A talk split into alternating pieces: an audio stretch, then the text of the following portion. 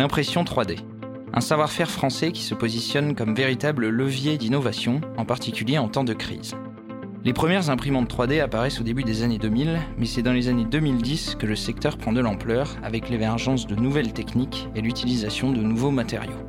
Depuis une dizaine d'années, les innovations sont permanentes, la progression est fulgurante. À tel point que certains spécialistes parlent même de troisième révolution industrielle. Nous sommes passés en une dizaine d'années de la réalisation de petites pièces en petite série à la construction de maisons ou encore la production de pièces en moyenne série pour le luxe, l'aéronautique, le ferroviaire, la médecine, le bâtiment ou encore le cinéma. L'impression 3D gagne du terrain et elle est en train d'acquérir sa légitimité, notamment auprès des industriels. L'impression 3D comme réponse concrète aux besoins des entreprises, mais l'impression 3D aussi comme réponse à la crise sanitaire. Pour nous parler du sujet, nous accueillons aujourd'hui dans les locaux de Rising Sud quatre acteurs de la région Sud, des spécialistes du sujet, voire des pionniers en la matière. Centre d'innovation dédié à la fabrication additive, nous accueillons la Ferme 3D, première ferme d'imprimante 3D française qui depuis 2014 a produit plus d'un million de pièces. Fondateur de la Ferme 3D, Florent Carrasco, bonjour. Bonjour. Fabricant d'imprimantes 3D à destination des professionnels et capable d'imprimer sur plus de 50 matériaux, Stéphane Malocena, PDG de Volumic 3D. Bonjour. Bonjour. Directeur général de Team Henri Fabre, pôle d'innovation dédié aux industries du futur, véritable accompagnateur à l'innovation et à la diversification des industriels. Stéphane Magana, bonjour. Bonjour. Avec plus de 230 projets incubés et plus de 20 ans d'existence, l'incubateur Belle de Mai accompagne et finance des projets de création d'entreprises. Directrice générale de l'incubateur marseillais, Céline Soulier, bonjour. Bonjour. Stéphane Magana, euh, en plus de votre poste de directeur général de Team Henri Fabre, structure qui prône le collaboratif pour faire émerger des projets, vous êtes aussi PDG de la société Innovsis. Innovsis, qui pendant la crise sanitaire a collaboré avec deux autres sociétés, MedLab et Anatoscope, pour concevoir en 3D des masques sur mesure pour praticiens médicaux et industriels. Stéphane, pourquoi et comment s'est lancée cette collaboration, cette production et quels ont été les résultats? Alors pendant la, crise, on, a commencé à, monter des, groupes de travail euh, et on a commencé à, répondre des, à des premiers besoins. Alors, dans le technocentre, on a une expertise en, impression 3D, que ce soit en impression 3D dans le domaine du métal, du métallique ou euh, du polymère. Euh, et, donc, on a répondu tout d'abord, euh, par exemple, à des adaptateurs, à partir d'une demande de la Direction générale de l'armement, des adaptateurs pour transformer les masques Décathlon en respirateurs ou en moyens de protection pour le, personnel médical. Et puis euh, très vite, on s'est dit que finalement, euh, l'impression 3D, ça permettrait de personnaliser euh, un, masque et, qu'on pourrait, si on arrivait à, scanner le masque à partir d'une forme de, de, masque particulière, l'adapter au visage et faire en sorte que finalement l'impression 3D soit un, avantage parce que du coup le masque euh, s'adapte complètement au visage. Et donc on a commencé euh, l'aventure au mois d'avril. Et, euh, on est tout prêt là à commercialiser. Alors au départ c'était le médical et effectivement on visait les dentistes, les infirmières, infirmières libérales. Et puis finalement avec le port du masque qui se généralise, il est possible qu'on ait aussi des clients finalement dans l'industrie ou même le grand public parce que finalement, on a, travaillé aussi avec un, fabricant de, filtres qui propose des filtres avec 100 lavages. Et donc, on, propose 5 filtres, donc on est à 500, 500 euh, jours d'utilisation. Et donc, au final, on, est même euh, à un prix inférieur à des, euh, à des masques jetables en termes d'utilisation. Stéphane Malocena, pendant la crise, Volumic 3D a construit des équipements euh, à destination des soignants, avec des machines qui tournaient 24 euh, heures sur 24. Quels équipements avez-vous construits, développés et quels ont été les, résultats? Alors c'est vrai que pendant la crise du, Covid et dès le début, on a été très très sollicité euh, parce qu'on a une, petite réputation qui est en train de se tisser euh, sur l'échelon national.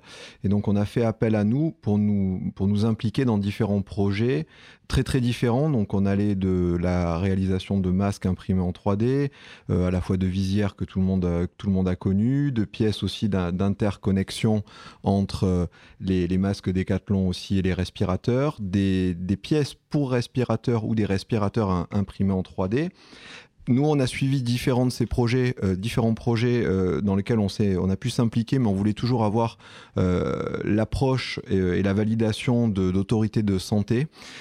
On a eu par contre un, projet qui, est sorti du lot.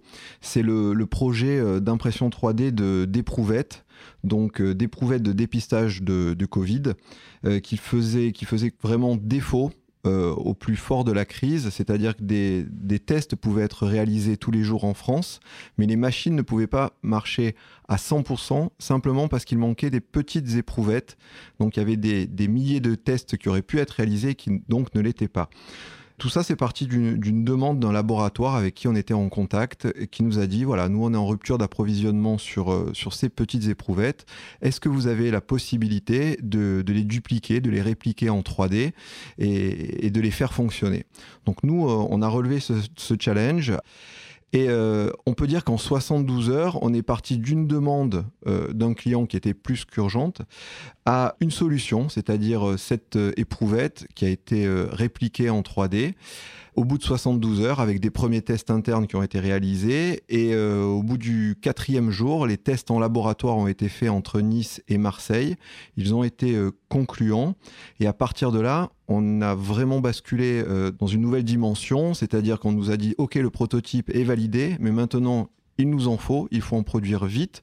Donc on a commencé à en produire des centaines pour qu'ils soient distribués déjà localement pour continuer certains tests, mais après ça a été des milliers et euh, au plus fort de la crise, on était sur des dizaines de milliers produites par semaine. Donc on est passé d'un prototype à une petite industrialisation, parce que là on est quand même sur des petites pièces, mais c'est quand même des dizaines de milliers de, pièces produites, euh, pour alimenter des laboratoires sur tout le territoire national, à savoir qu'avec ces éprouvettes, on pouvait faire des milliers de tests supplémentaires par jour en France, alors que sur cette période, la France était limitée à quasiment 5000 tests par jour. Euh, parce que les infrastructures n'avaient pas prévu une, telle épidémie. Donc là, on a pu voir que l'impression 3D a été une réponse ultra concrète à une problématique. Euh, Céline Soulier, dans cette période de crise ou de, relance, euh, vous avez essayé de fédérer vous vous êtes personnellement investi dans, dans, le mouvement des makers. Est-ce que vous avez vu naître certaines productions, innovations? Alors, du coup, effectivement, euh, quand on a dû fermer l'incubateur, on s'est posé la question de ce qu'on ferait euh, finalement de notre mini Fab Lab et des imprimantes 3D qu'on aurait.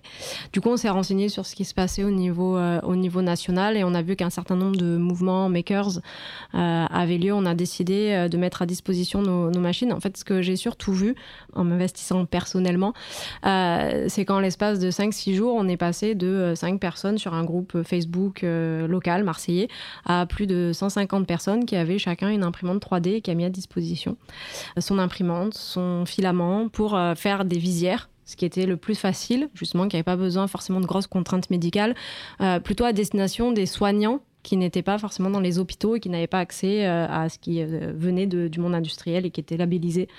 En fait, ce que j'ai surtout vu, c'est des gens qui qu'on ne voit pas dans les Fab Labs forcément, qui ne sont pas forcément identifiés comme étant des makers, qui se sont mis tous ensemble pour produire. Euh, alors, nous, on est arrivé à 20 000 visières en l'espace de trois semaines imprimées en 3D. Et au bout de trois semaines, on a collaboré avec un lycée à Marseille du coup, en fait, on a réussi à vivre en l'espace d'un mois et demi du prototypage rapide en impression 3D qui prenait euh, deux ou trois heures pour quelques visières à une visière euh, toutes les 20 secondes avec euh, l'injection dans un lycée.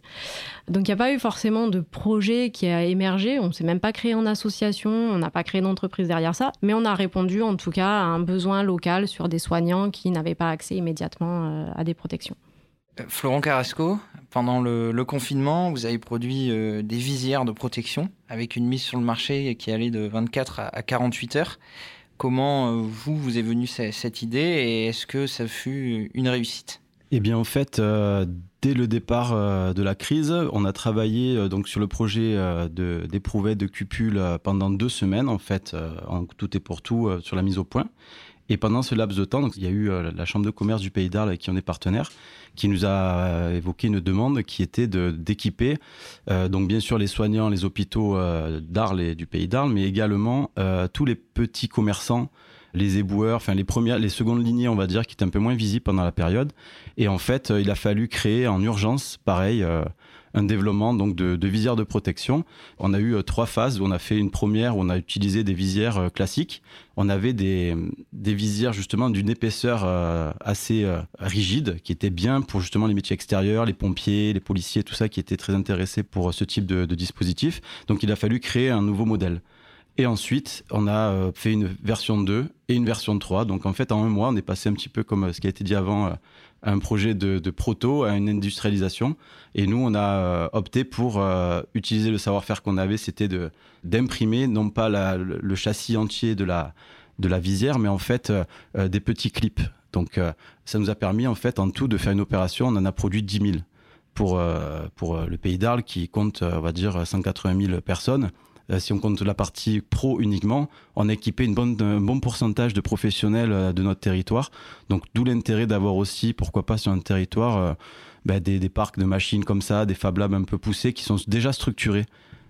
Donc ça a été voilà une, une belle démarche technique qui a été centralisée également par la CCI qui a permis de déployer ça très très vite. Est-ce que vous voyez certains points à rajouter sur les productions ou, ou, les mouvements que vous avez vus apparaître pendant cette, euh, cette crise sanitaire bah, je, pense qu'en tout cas, euh, enfin, les, les, quatre exemples euh, montrent que l'impression 3D elle a démontré sa capacité finalement d'adaptation face à, à, une crise et de sa capacité de, de répondre rapidement à des besoins. Après, effectivement, par rapport à la conclusion que tu as, tu as faite, Florent, c'est voir après comment ça se structure parce que c'est sûrement un sujet après, c'est-à-dire que comment passer du stade de, makers au stade de, de producteurs euh, avec des normes, avec des certifications, etc. etc. La crise a révélé aussi euh, le fort intérêt finalement des particuliers au sujet, alors que c'est pas forcément visible en fait. On a l'impression que l'impression 3D c'est pas dans les foyers, mais finalement à certains niveaux d'usage, euh, c'est quand même présent. Et tout niveau. Euh, enfin, on avait des enseignants, comme des ingénieurs, euh, comme des artisans, comme euh, des étudiants. Il n'y avait pas de profil type à proprement parler. Ce qu'on peut dire aussi, c'est que cette crise a permis aussi une accélération de l'utilisation de la, de la 3D, de la prise en compte de tout le potentiel de la 3D. Et pour en revenir sur un, domaine que, ou un produit que tout le monde a connu, ce sont ces fameuses visières. Donc là, on ne parle pas des masques, mais de ces visières de protection. Euh, nous, on a, été en contact euh, avec euh, Monaco et le, CHPG de Monaco, donc le, CHU de Monaco, pour lesquels les, les processus de, validation de nouveaux matériels médicaux pouvaient être accélérés.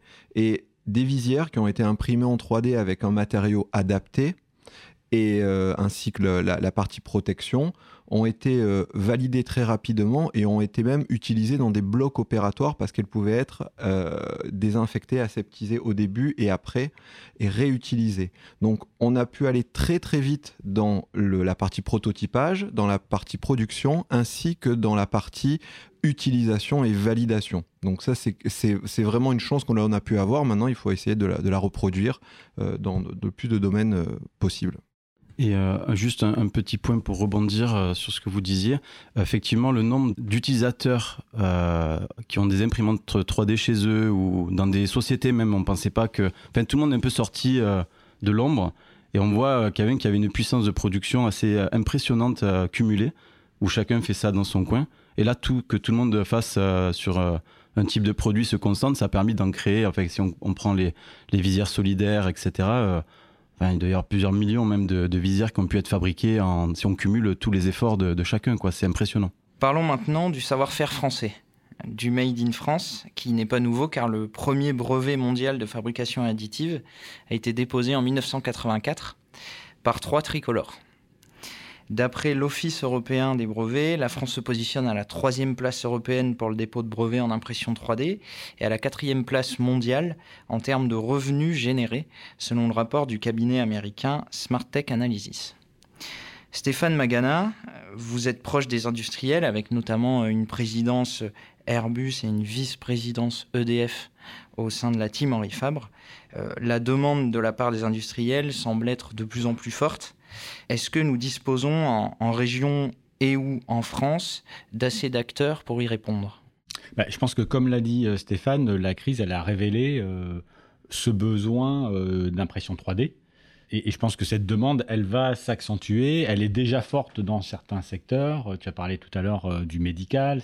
C'est déjà euh, complètement acté dans, le médical et il y, a, une vraie bascule qui est en train de se faire dans les modèles économiques. Et, puis après, il y a d'autres secteurs qui sont aussi prêts à basculer. Il y en a pour lesquels ça va demander plus de temps parce qu'il y a des normes, parce qu'il euh, euh, y, a, des besoins de certification euh, des produits. Si on parle de l'écosystème pour répondre, je pense qu'effectivement, l'écosystème, il est existant avec bon, la, ferme 3D, mais il y a, plein d'autres sociétés qui sont présentes sur, sur la région. Polyshape, on a Innovsys, 3D MedLab, AdiShape aussi du côté 06. Enfin, et, puis, et puis, il y en a plein d'autres.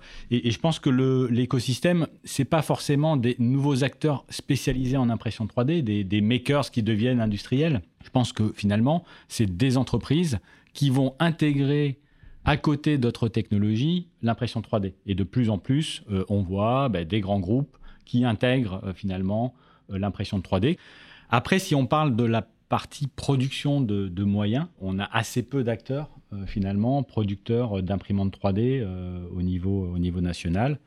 Après, sur d'autres technologies, euh, métal ou autres, euh, bah, finalement, on a, on a Adobe, on a BIM, on a euh, Prodways, mais, mais finalement, il y a assez peu, assez peu d'acteurs. Donc, et, là, par rapport à ça, quand on se compare aux États-Unis, à l'Allemagne, il y a beaucoup plus d'acteurs sur des machines de production d'impression 3D. Euh, par contre, je pense qu'effectivement, si on parle de l'utilisation de l'impression 3D, ça va se, généraliser euh, et euh, se généraliser dans l'ensemble des, entreprises. Alors Céline Soulier, en tant qu'incubateur, vous suivez forcément de près tout ce qui concerne les technologies innovantes. Quelles sont les évolutions autour de l'impression 3D Y a-t-il une multiplicité des initiatives, un regain d'intérêt pour le, pour le sujet? Alors, au niveau de, l'incubateur, euh, on va pas parler de regain d'intérêt, puisque finalement, c'est un sujet qui est, euh, qui est suivi depuis assez, assez longtemps. Il y a eu une petite euh, utilisation supplémentaire. Alors, je, parlais, je parlerai plus d'usage de l'impression 3D. On a vu une montée de l'impression 3D avec l'arrivée de toutes les, de toutes les startups autour de l'objet connecté, notamment pour tout ce qui était pré-industrialisation et fabrication en petite série. Et aujourd'hui, on commence à regarder et à voir de plus en plus de personnes qui réfléchissent plutôt aux une question logicielle. Alors il y a un certain nombre d'outils qui sont disponibles, euh, mais finalement c'est pas forcément accessible euh, si on ne sait pas faire de la modélisation 3D. Aujourd'hui, le frein à l'usage de l'impression 3D, c'est bien trouver le modèle qu'on veut imprimer, savoir le modéliser si on ne sait pas le faire. Euh, c'est ce qui a permis à certains makers finalement de sortir du bois, c'est que la visière, elle était disponible en Creative Commons, elle était hyper facile à imprimer, il y avait des tutos en ligne, il y avait quasiment euh, tous les outils pour euh, juste avoir à lancer la machine, être une mini usine de production et se sentir utile. mais finalement, l'usage, voilà, il y a la question de la protection des modèles 3D, de la réalisation des modèles 3D, de la recherche des modèles 3D, qui sont vraiment des sujets que nous on attend avec impatience. Et pour l'instant, en France, on n'a pas encore d'acteurs qui sortent du lot sur ces questions-là, vraiment plus d'usages qui permettront à la fois aux TPE et PME d'intégrer euh, l'impression 3D et pas que aux industriels qui peuvent recruter des ingénieurs qui travaillent avec leur propre ferme 3D, etc. Stéphane Malocena, dans le cadre de l'exposition Fabriquée en France, euh, vous avez présenté vos machines à l'Elysée, ce qui montre bien que l'État s'intéresse au sujet. Est-ce qu'une filière de l'impression 3D bien organisée ou porteuse peut participer à une plus grande souveraineté de la France? Alors la réponse est clairement oui. C'est vrai qu'il faut structurer cette filière parce qu'aujourd'hui en France, il y, a des, y a des acteurs dont nous, au niveau par exemple fabrication d'imprimantes, mais une imprimante a besoin de matières premières. Donc on va avoir des besoins en fabrication de filaments, entre autres, et, d'autres supports. Euh, on a besoin aussi de, formateurs, on a besoin de centres techniques, euh, on a besoin de tout un écosystème qui doit, qui doit se structurer. Alors peut-être qu'on arrivera à faire une fédération française de la fabrication additive. Ça, c'est, ça a une grande, cela pourra avoir une grande valeur et une grande, une grande portée. Mais je rebondis sur le terme euh, souveraineté. La souveraineté, pour, euh, pour moi, c'est, c'est aussi beaucoup l'indépendance. Et on voit que l'impression 3D permet d'arriver à une certaine indépendance, à une certaine autonomie, c'est-à-dire de pouvoir euh, produire, fabriquer en local à la suite euh, d'une idée, d'un projet, euh, pouvoir être autonome et en quelques jours pouvoir sortir quelque chose. Et ce quelque chose, la chance que l'on a aujourd'hui, c'est de pouvoir choisir ses matières aussi, c'est-à-dire aller sur des matériaux écologiques, biodégradables, recyclables, mais aller aussi sur des matériaux très très résistants, comme euh, des matériaux, des polymères chargés avec du carbone, de la fibre de verre, des matériaux encore plus techniques, en passant par des matériaux souples, euh, des matériaux euh, comme le, cuivre, le, le, bronze, même le bois. Donc on a une variété de matériaux disponibles, on a des machines qui permettent de les imprimer aujourd'hui et on a la possibilité de produire. Donc cette autonomie, localisé permet d'atteindre euh, cette, euh, cette sorte de, souveraineté et d'avoir un ensemble sur toute la France de, zones un peu autonomes qui peuvent produire localement, euh, éviter les transports, éviter des, commandes à l'autre bout du monde. Pourquoi aujourd'hui je vais acheter un produit alors que je peux le produire moi-même, soit en local, soit dans ma zone géographique? C'est les questions et les réponses que l'on veut trouver et, pousser en avant à cette, à cette approche de la souveraineté, de l'autonomie euh, en impression 3D. Euh, voyez-vous des points à, ajouter sur, sur ces sujets de tendance, savoir-faire, Made in France euh bah, Je pense qu'effectivement, c'est, l'impression 3D, c'est, une réponse. il faudra que ça passe, et, les, d'autres technologies aussi. Pour une relocalisation, il faut aussi que ça passe par finalement des gains de productivité qui permettent de démontrer que la solution relocalisée, elle coûte malgré tout moins cher globalement euh, je ne crois pas à une vague de relocalisation euh, s'il n'y a pas de vraie logique euh, économique. Je pense qu'il faut aussi, du coup, s'organiser et démontrer que finalement, on arrive à produire moins cher. Florent Carrasco, quels sont les avantages de l'impression 3D par rapport aux industries traditionnelles? C'est un vaste sujet, mais peut-être un des premiers avantages et celui qui est le, qui est le plus recherché, ça va être l'économie. Déjà, en termes de, timing, donc on peut produire très très rapidement euh, un moulage injection, un moule proto, ce genre de choses. Ça peut prendre quelques semaines, ça peut coûter assez cher pour faire euh, des essais de taille, de prototype pour valider un, concept. Tandis que là, ben, c'est imprimé de suite, du jour au lendemain, ou parfois même dans la journée. Ce qui, ce qui va se passer, c'est vraiment la logique maintenant d'industrialisation de coûts. Euh, donc aujourd'hui, à la ferme 3D, le quotidien, c'est clairement, on reçoit des fichiers qui sont à la base usinés ou injectés, et on doit dire à partir de combien c'est le point de bascule entre euh, l'investissement dans un moule, la quantité, et parfois ça passe en 3D largement. Sur les matières, euh, pareil, elles sont de plus en plus performantes, il y a une logique économique, euh, c'est plus rapide et ça rejoint un peu la souveraineté. Il n'y a pas besoin de passer forcément par un sous-traitant, on peut l'internaliser, on peut faire du stock en ligne, c'est-à-dire que si on doit faire des pièces de garantie sur 10 ans, elles sont stockées euh, sur un serveur. Donc euh, il va y avoir, euh, enfin il y a des économies énormes par rapport aux, industries classiques. Par contre, ça va être sur des pièces, voilà quand même avec certains, une certaine limite pour l'instant. Ça va pas être que sur des pièces ultra stratégiques, type avionnable ou autre. Alors parlons maintenant d'avenir. D'après une étude de l'Office européen des brevets, l'Europe a déposé sur les dix dernières années plus de la moitié des brevets en impression 3D. Emmanuel Macron, dans son discours du 14 juillet, a précisé que la France souhaite renforcer sa position industrielle, que le pays ne veut pas importer des matériaux de l'autre bout du monde et que l'on doit produire dans nos régions. Le numérique va notamment nous permettre de produire en plus petite quantité et plus vite. Euh, Stéphane Magana, comment voyez-vous l'avenir de l'impression 3D en région sud et en France? Globalement, je pense que ça, on va continuer, ça va continuer à se développer. Peut-être même euh, la crise va permettre de, parce que ça a été un peu un révélateur aussi pour certains, donc ça va peut-être accélérer l'envie ou le besoin de basculer sur un nouveau modèle. Dans, dans, le cadre de Timory Fabre et du Technocentre, on était déjà depuis deux ans sur des études, par exemple, sur tout ce qui est euh, maintenance rapide, avec des grands groupes pour basculer d'un modèle où on avait des pièces en stock à un modèle où on fabriquerait directement les pièces à la demande et notamment avec euh, des technologies euh, d'impression 3D.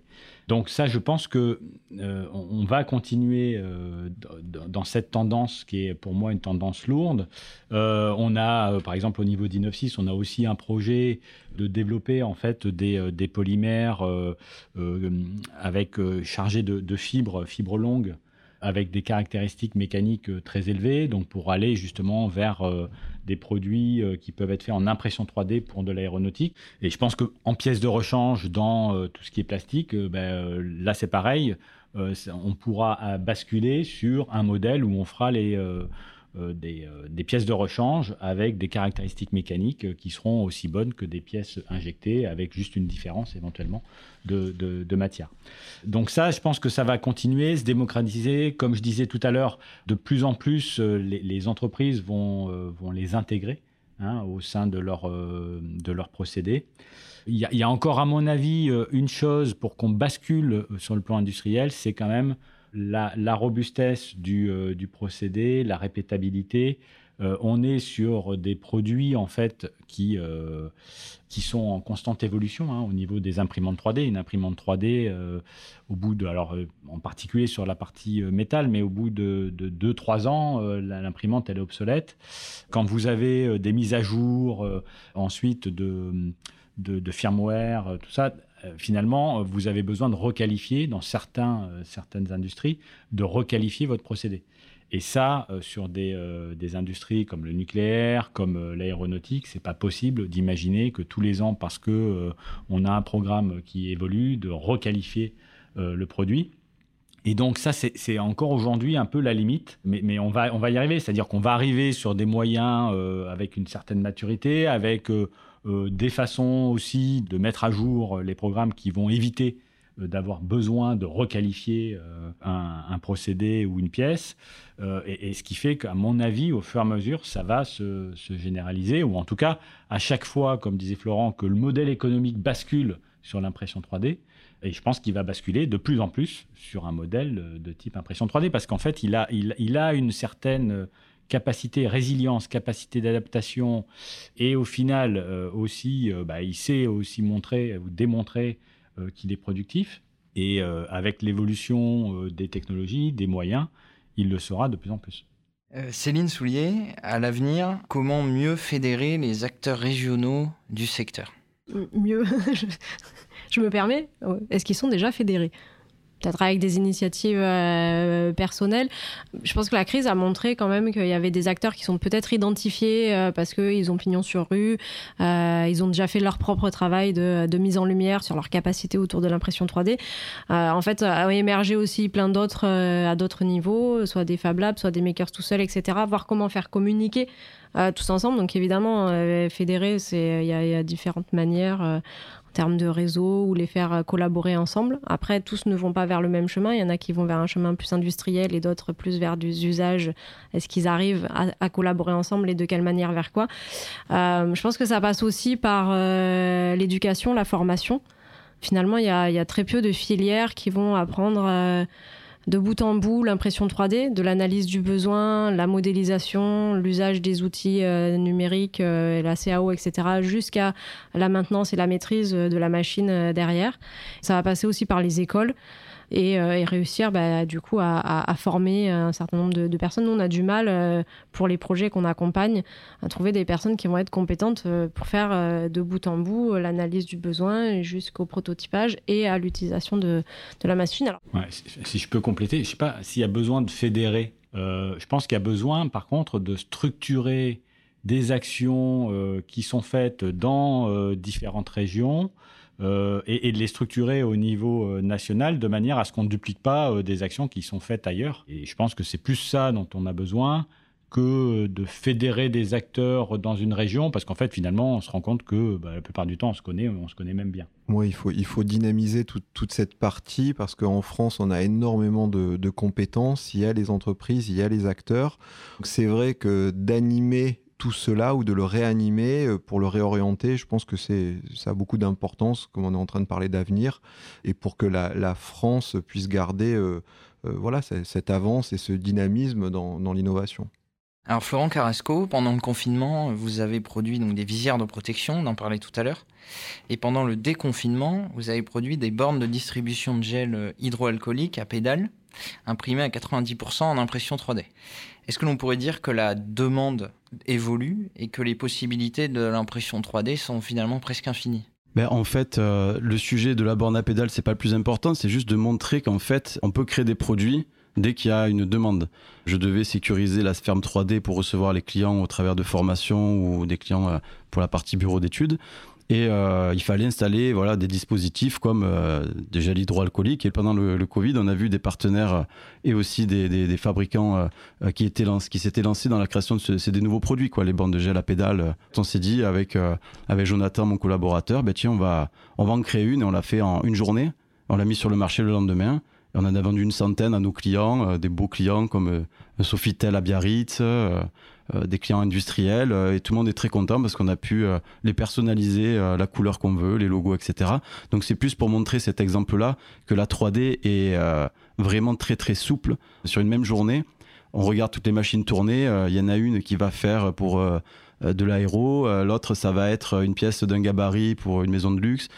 Et ça, c'est la même machine qui fait. Il euh, n'y a pas besoin de moule. Enfin, c'est fascinant. Stéphane Malocena et Florent Carrasco, euh, comment voyez-vous l'avenir? De la 3D Ce qui est formidable, et je rebondis sur ce que tu as dit, euh, Louis, au début, c'est le côté pionnier. C'est que quoi qu'il en soit, aujourd'hui, il faut se rendre compte qu'on est dans, un, dans une période où on est un peu les pionniers aussi au niveau de la, de la 3D.